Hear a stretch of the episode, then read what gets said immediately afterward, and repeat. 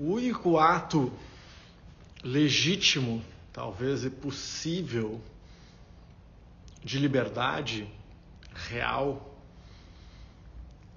é a liberdade de escolher o que você vai sentir, de escolher como você vai reagir internamente frente às circunstâncias que a vida te apresenta.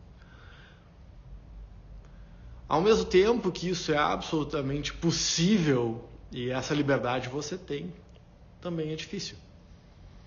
Por quê? Porque nós, ao mesmo tempo que temos a liberdade, a potência de escolher, inclusive o que nós sentimos, nós somos reféns do nosso emocional.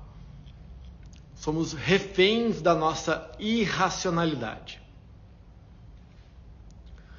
Tá, e agora como que eu lido com essas informações e de que forma que eu trabalho, se eu, se eu sou livre para escolher, mas eu sou refém ao mesmo tempo?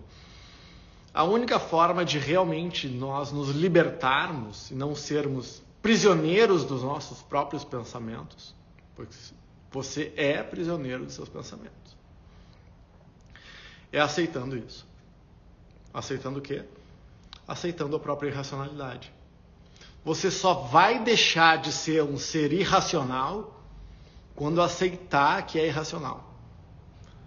Por, porque dar-se conta da irracionalidade, dar-se conta que nós que há forças biológicas, genéticas e culturais que definem as nossas escolhas muito antes, inclusive, da gente nascer, é a forma que a gente tem de mudar.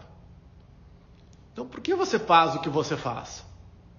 Seja o que for. Por que você reage com ciúmes, com apego, com raiva, brigando, com amor, com compaixão? Porque seja para o bem ou para o mal, não importa muito.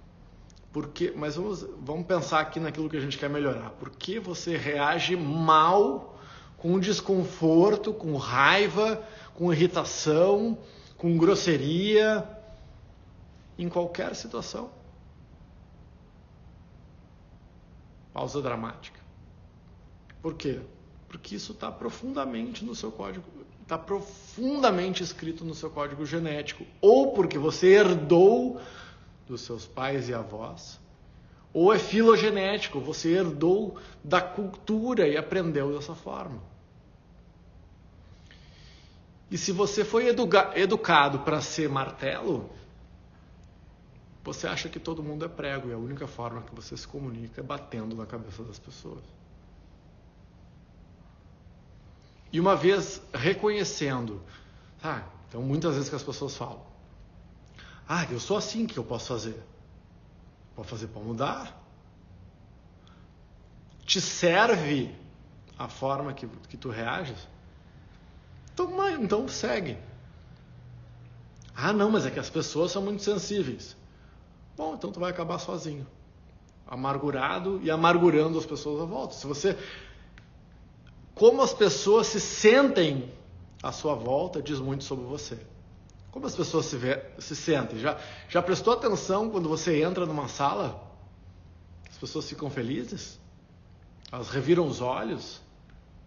Fazem cara de nojo? De raiva?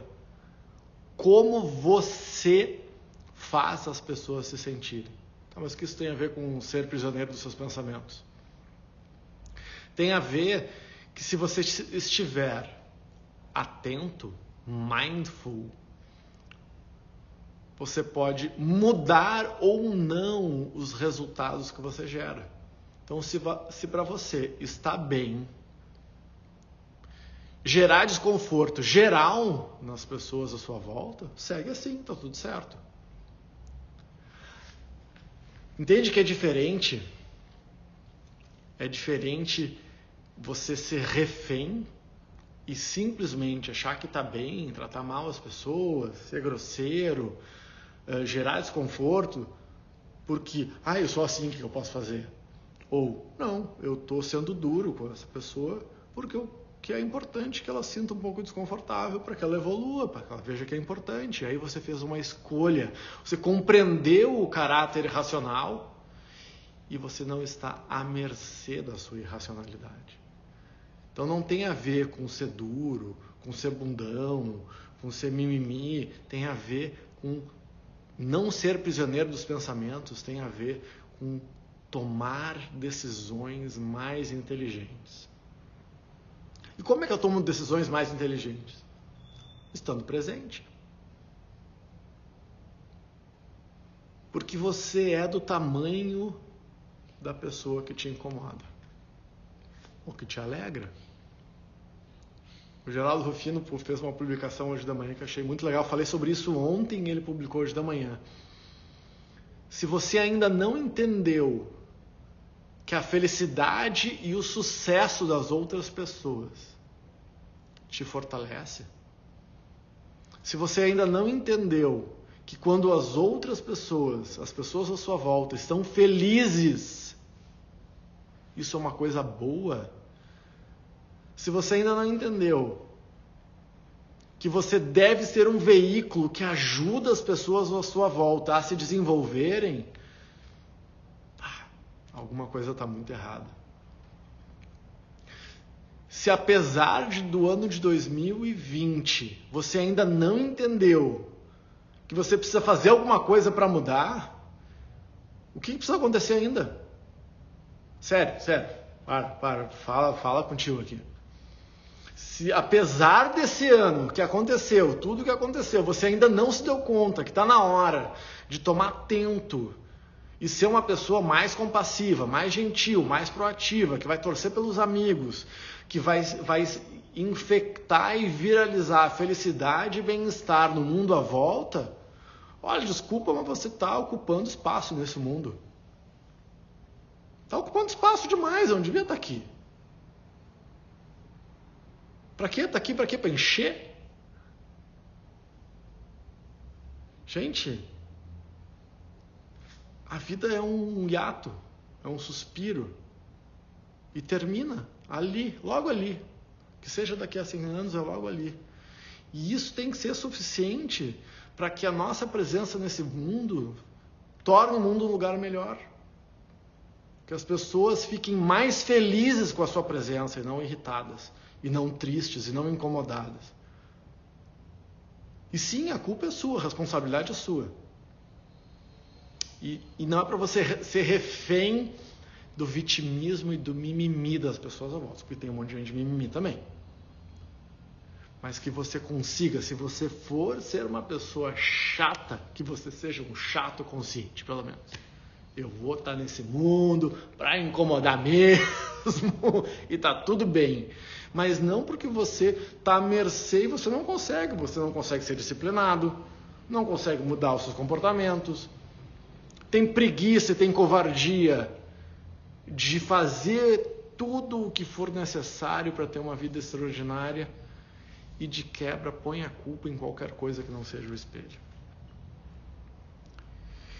Isso tudo, para fechar, a provocação para que você se dê conta, sim, que você é prisioneiro dos seus pensamentos. E dando-se conta que você é prisioneiro e que essa prisão você construiu, eu te dou uma boa notícia. Porque quem constrói a prisão também constrói a porta de saída. Então você construiu a sua prisão. Agora sai. Se quiser. Se, se continuar, se quiser continuar preso na própria prisão que construiu, você tem esse direito. Mas se quiser sair, abre o peito, respira fundo e vai. Ou só vem. Beijo no coração.